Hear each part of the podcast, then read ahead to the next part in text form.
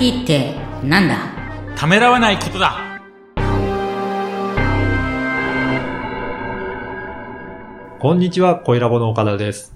こんにちは、本土の藤田です。藤田さん、今回もよろしくお願いします。よろしくお願いします。藤田さんの会社のスタッフの方と以前お会いしたんですけど、はい。皆さん、あの、IT 技術者っていうような、あの、そうですね雰囲気の方がほとんどだ。IT だけには自信のある方を集めております。やっぱりそれでもう特徴的な方が多いのかなと思って、それぞれみんな専門分野とかお持ちな方そうんでなですすね。ね。ある方は、あの、ブルーレイの開発をしておりました。うんで、ある方は、あの、食品製造の機械をせあの作っておりまして、ある方は自動車の、あの、エンジンのソフトウェアを書いてたり、も幅広くいますね。そうなんですね。はい今度またぜひ、あの、スタッフの方にもインタビューできたらなと思いますので、お願いします。はい。で、今回は早速、えーテーマに入りますが、は今回のテーマは、プログラム開発者には文章能力が必須というはいテーマなんですけど、はい。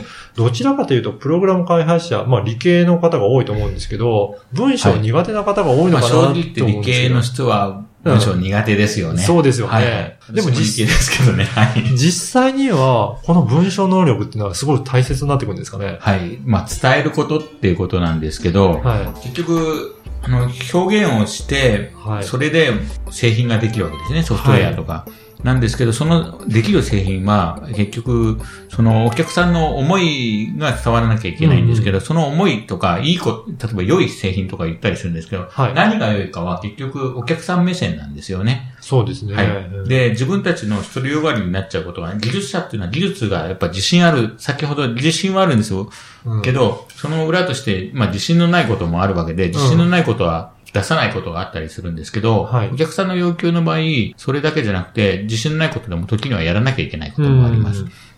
で、その時の、やっぱりコミュニケーションの時に、いかに伝えるかというのが、あの、あるんですけど、言葉だと伝わらない。で、ソフトウェアを作ると伝わるっていうのもあるんですけど、はい。そもそもソフトウェアを作るために仕事をしてるわけなんで、そのソフトウェアを伝えるっていうところで、まず伝えることで文章っていうのが非常に大切で、そこはやっぱり手を抜くと、実は変なものができてしまうという、あの、矛盾した、あの、うちはアジャイルで開発してるっていうのもあるんですけど、うんそれはやっぱり同じように文章を口で伝えてるわけなんですよね。はい。で、口で伝えられないっていうのが最近はあるんですよね。うん要は働き方が、例えば、あの、遠隔で働くとか、はい。で、例えば、お客さんのところに行かないでやらなきゃいけない場合とかある場合は、どうしても文章で伝えるということが必要になるんで、そこで、あの、いろいろ、皆さんもご存知だと思いますけど、あの、レビューをやったりすると思うんですけど、ちゃんと書けないとそれだけ時間を食ってしまうっていうのがあるんですよね。やっぱりその何を作りたいかっていうのをちゃんと表現をして、それであのお客さんと意識を合わせる必要があるので、はいそのためには文章でちゃんと定義をして、はいどういったものなのかっていうのを伝える必要があるということなんですね。はい。やっぱりそうやって文章能力が必要ということなんですけど、もしそれがないと、どういった困ったことになるんでしょうかね。はい。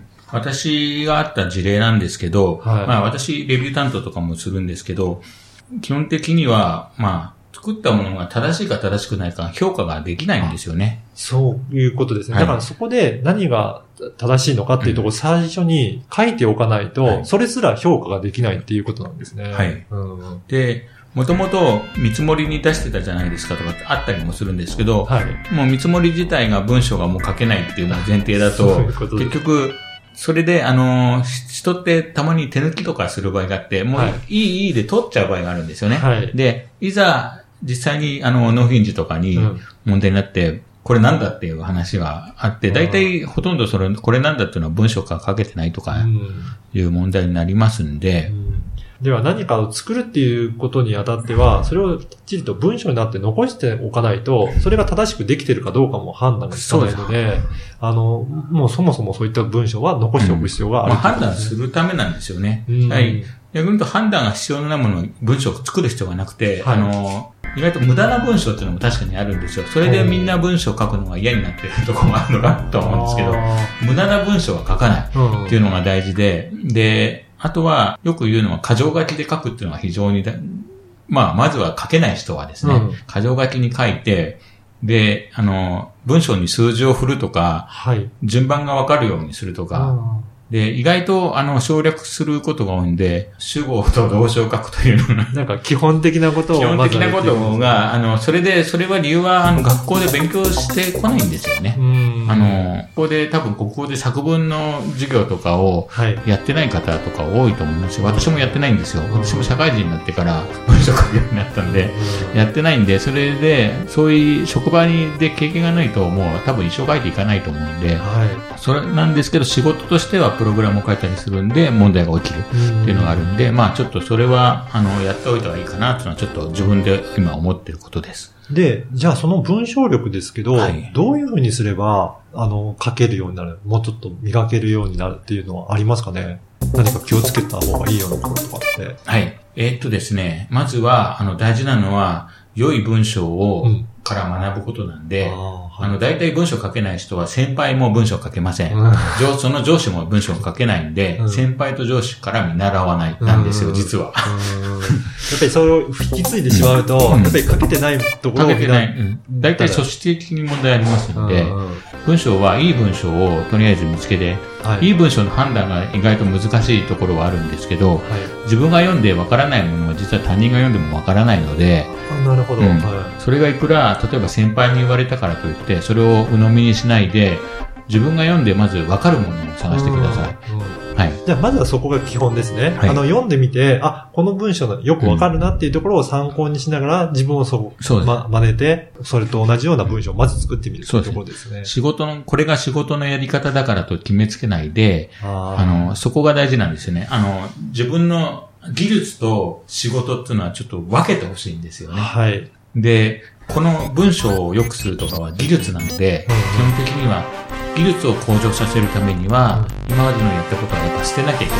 そこはためらわないでほしいです。ここも、今回もここポイントなんでですよ。す よ。やっぱりためらわずに捨てて、えー新しい技術。い。新しい技術。そうですね。文章も、あの、プログラムと同様に技術なんですよ。あでそこをつけると、いろいろ新しい展開が待ってるんで、ぜひ、あの、身につけてほしいと思います。はい。